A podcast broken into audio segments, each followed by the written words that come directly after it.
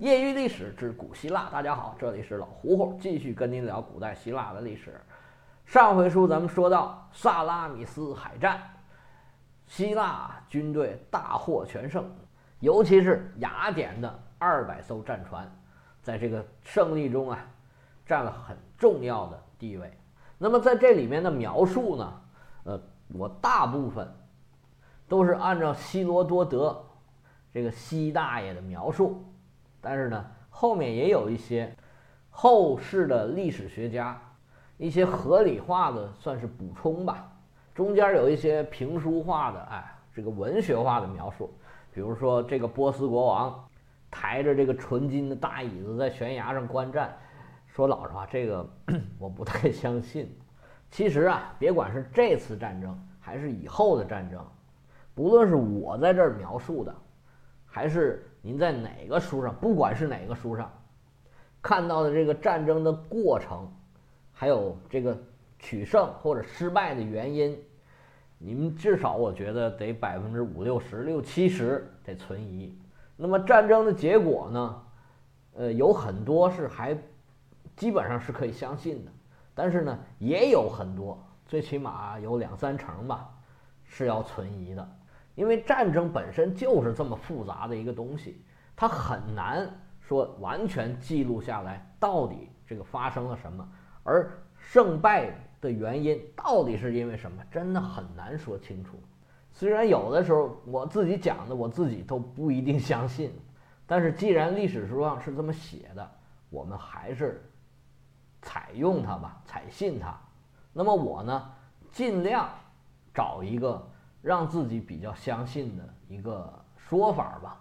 那萨拉米斯海战的结果应该是没问题的，那就是希腊获胜了，波斯损失惨重，尤其在海军上面有损伤了将近一半的船只，整个波斯大军可以说是士气非常的低落，他们的战争计划可以说是失败了。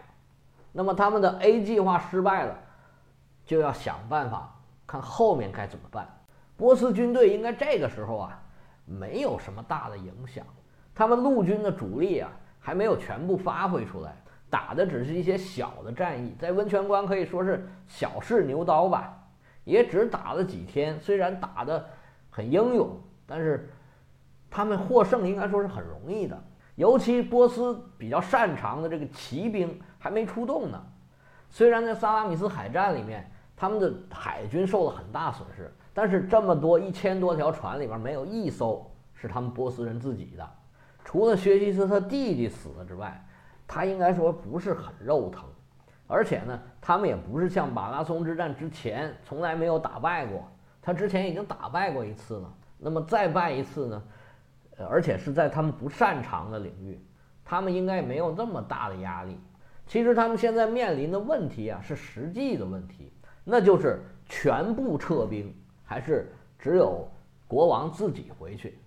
如果是全撤，那么下一次再来就不知道是什么时候了。如果全部留下，这个也是不现实的，因为国不可一日无君呐。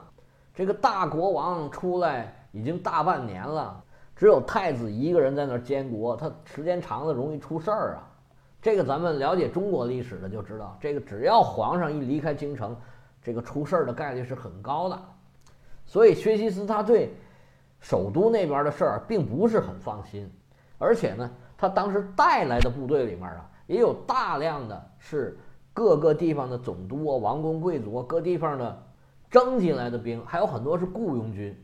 这个到时候你给人钱不结账，人家也不给你好好打呀。而且那些地方总督也跟薛西斯是一样的，我在我家门口，在老家后院里面，分分钟也会着火的。所以有一部分人是肯定要回去的。薛西斯经过左右的权衡，最后决定把绝大部分的部队都留下来，自己带着这些不得不走的、必须回去的这些王公贵族也好，他的亲戚也好，班师回朝。那么这时候，当时在战场上表现得非常优异的一个女将军、女国王，叫阿尔特弥西亚，咱们上前文书讲过的。主动提出来说：“哎，你这些王子跟着我坐船回去，我把他们送到萨迪斯，您就带着这个王公贵族和他们的部队，从陆路返回波斯。那么现有的陆军大部队就在波斯，不是波斯啊，在希腊半岛，咱们就过冬。薛西斯把自己的这个黄金宝座啊，自己的大帐都留给了准备在这个希腊指挥战斗的马多牛斯，就是咱们说的那个马大帅。同时留下的还有两样，一个是波斯的一万骑兵，还有一万名原来的皇家卫队，叫做不死军。这些应该是所有波斯军队里面最精华的部队了。而这个时候，马大帅呀，忧心忡忡的，不是说仗能不能打赢，而是这冬天呢，我们可怎么过？还有一个问题就是，并不是所有的部队都听这位马大帅的。因为这部队里面呢，成分非常的复杂。波斯是一个非常庞大的帝国，他手下的部队里面呢，有很多都是雇佣军，而这雇佣军大家都知道，受人钱财，与人消灾啊。又不是你给我的钱，我不一定听你的。而且在大敌当前，真的要劲儿拼命的时候，这雇佣军呢，可能就上不去了。这是一个，还有一个，现在北希腊。就是伯罗奔尼撒半岛以北，可以说都是这个波斯人的势力范围。但是他们毕竟是占领军，就是拿我们中国举例子吧，就是当时日本打过来，除了鬼子，他还有伪军呢。其中一个最著名的伪军就是底比斯。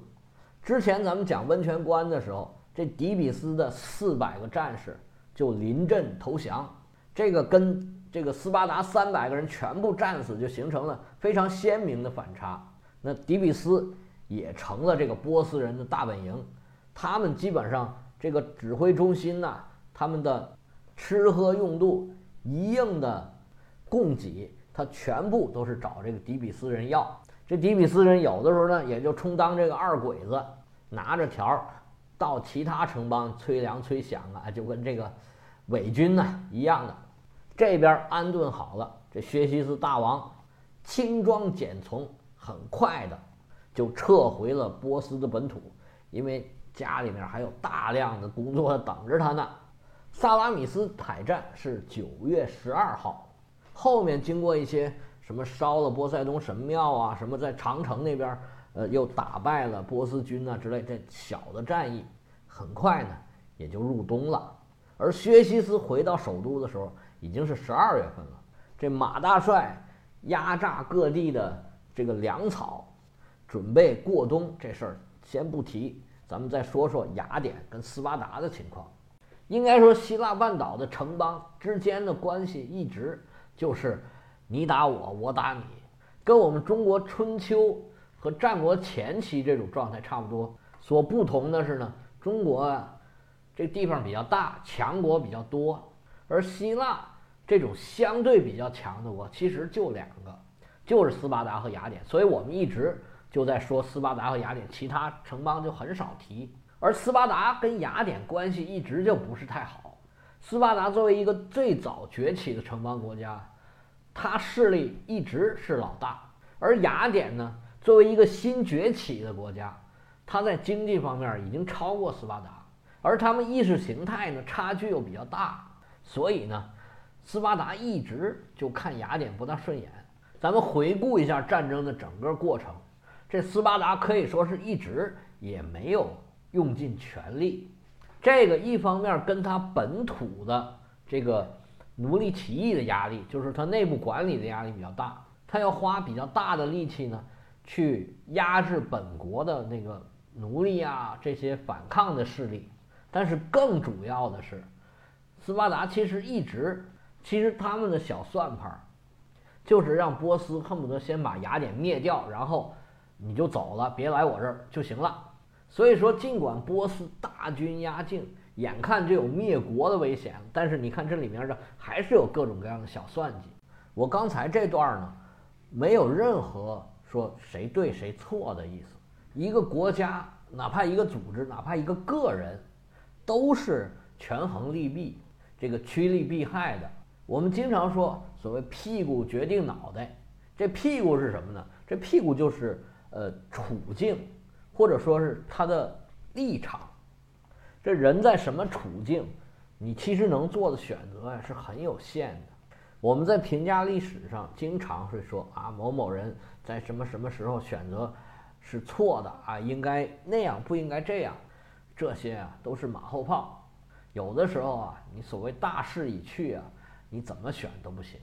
所以我自己也经常会说，历史不可假设，因为你假设的只是其中一个条件，一个选择，那么更多的条件其实你是看不见的。所以我在这里呢，没有任何批评斯巴达的意思。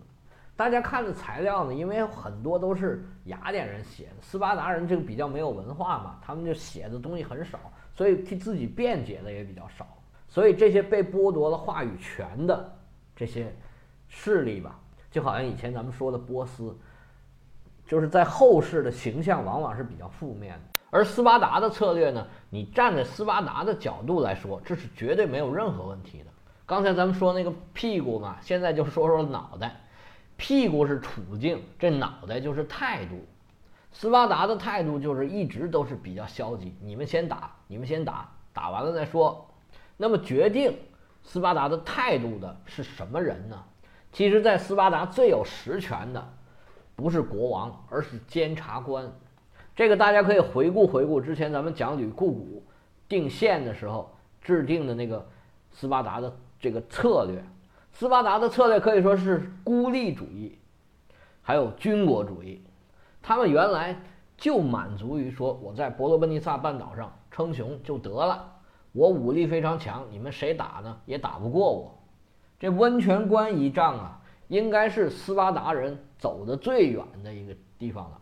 而这些监察官，他们是坚决捍卫吕库古的宪法的一帮人。严格执行这个孤立主义，所以他们很不愿意出去打仗。但是什么地方都有左中右，普通的老百姓，那打了仗还是很高兴的，就是打了胜仗啊，还是很高兴的。而且呢，他们三百勇士就这么死在了温泉关，他们还想报一箭之仇。这个斯巴达的血性战士，这个是不用怀疑的。那么萨拉米斯之后，斯巴达面临的局势是非常明确的。第一个。眼前的威胁解除了。第二个，明显第二年这个波斯大军必然会大军压境杀过来。这斯巴达的五个官员吧，这个监察官是出了名的效率低，不管什么事儿都磨磨蹭蹭、磨磨唧唧、反复商量，很难下决定。这个之前我们关于雅典跟斯巴达关系的时候，我们讲过好几次了。到底怎么出征？怎么决策？派多少兵？哎，他们一直在这犹豫。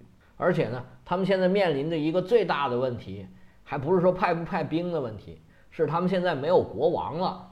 那没有国王，这军队就相当于没有统帅了。他们所面临的问题是怎么选一个国王？这之前咱们说过，那个里奥尼达在温泉关死掉了，两个国王剩一个了。那么后来剩那个国王回来，萨拉米斯战之后也死了。这斯巴达呢，虽然国可以很多日无君，但是他这个没有统帅，他们是不行的。这斯巴达人经过左右权衡，选择了一个统帅吧，但并不是选国王，因为这个时候呢，他继任的两个国王都已经有了，只不过是年纪太小。你别看那里奥尼达六十多岁，他小孩还没成年呢。根据咱们以前说那风俗啊，是不是他的小孩也不一定。哎。这事儿咱们就不提了。总之，他们选了一个监国之人吧，叫做帕萨尼亚斯，他是里奥尼达的侄子。这个时候呢，三十四岁。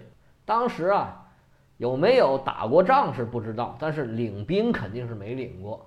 这个人有什么特点呢？这个人呢，不是一个典型的斯巴达人，属于这种头脑比较灵活，可以灵活安排战术的这么一位统帅。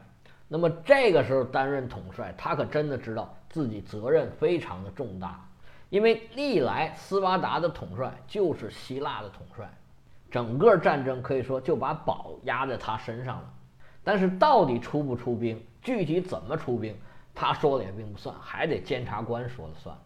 这边这个监察官是犹犹豫豫、反反复复，最着急的是谁呀？是雅典人。雅典人萨拉米斯大获全胜，可以说是欢欣鼓舞。但是他们也高兴不太起来，因为波斯大王虽然走了，但是大帅还在呢。这波斯的大队人马还在希腊半岛上各处驰骋，要兵要饷，催捐催粮，还在那儿嘚瑟呢。而且雅典是刚刚被烧完呢，他们可怎么办呢？跟斯巴达相比啊，雅典一直都是特别坚决。而且呢，他们是出人、出钱、出力，基本上是倾国而出，把自己的整个这个雅典都给清空了。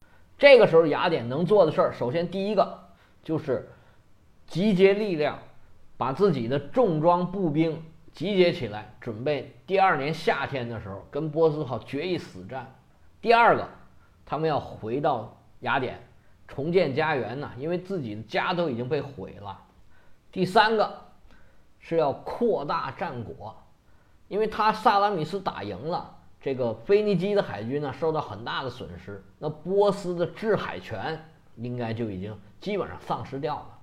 那雅典想要做生意，想要赚钱，想要扩大自己的势力范围，他就必须把这个爱奥尼亚地区和整个爱琴海地区波斯的势力，或者说向波斯投降的这个势力。必须要把他们给打回来，恢复了自己的制海权，恢复了海上交通线，好为日后的发展啊铺垫良好的这个这个基础设施的这个条件吧。还有一条特别重要的，就是一定要把斯巴达给拉下水，让他们下定决心，一定要全力以赴的参加最后的总决战。在打完萨拉米斯海战的时候，蒂米斯托克利还是这个雅典的首席将军，属于老大。而且这个时候啊，这个蒂米斯托克利在整个希腊的声望可以说是到达了顶点。当时希腊各个城邦有一个评选，就是评选这个海战里面谁的功劳最大。那么这次评选呢，充分的体现了希腊人的特点，他们把第一呀全部都投给了自己。包括蒂米斯托克利也把第一投给了自己，但是其他的城邦除了雅典之外，都把第二名提投给了蒂米斯托克利。你可以看得出来，这个时候他的声望已经是全希腊最高的一个。不过这个时候对蒂米斯托克利来说，首要任务还是要把仗打赢。把仗打赢最需要干嘛呢？最需要人才。所谓千军易得，一将难求。这个时候，蒂米斯托克利。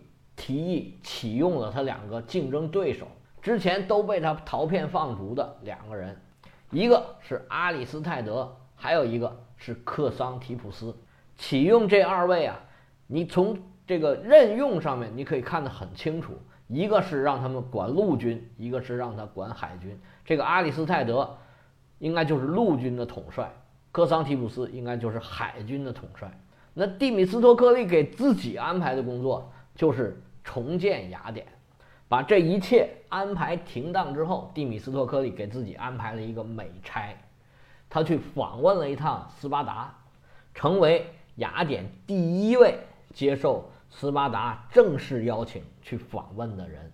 作为一个战争英雄，接受斯巴达的邀请去斯巴达访问，这对任何一个人来说可以说是无上的荣光。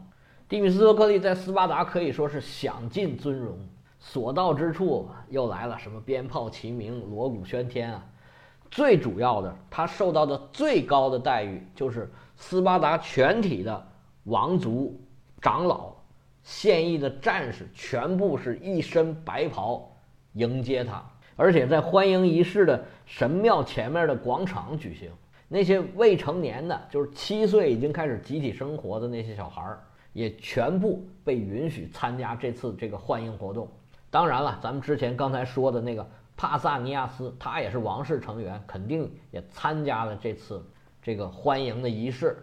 而他走的时候，是三百名斯巴达重装步兵，哎，把他送到这个边境上，可以说是享尽了无上的荣光。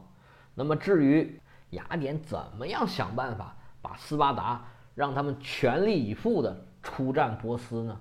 那波斯和雅典还有其他的城邦是怎么准备这场仗的呢？精彩回目，下回接着说普拉塔亚之战。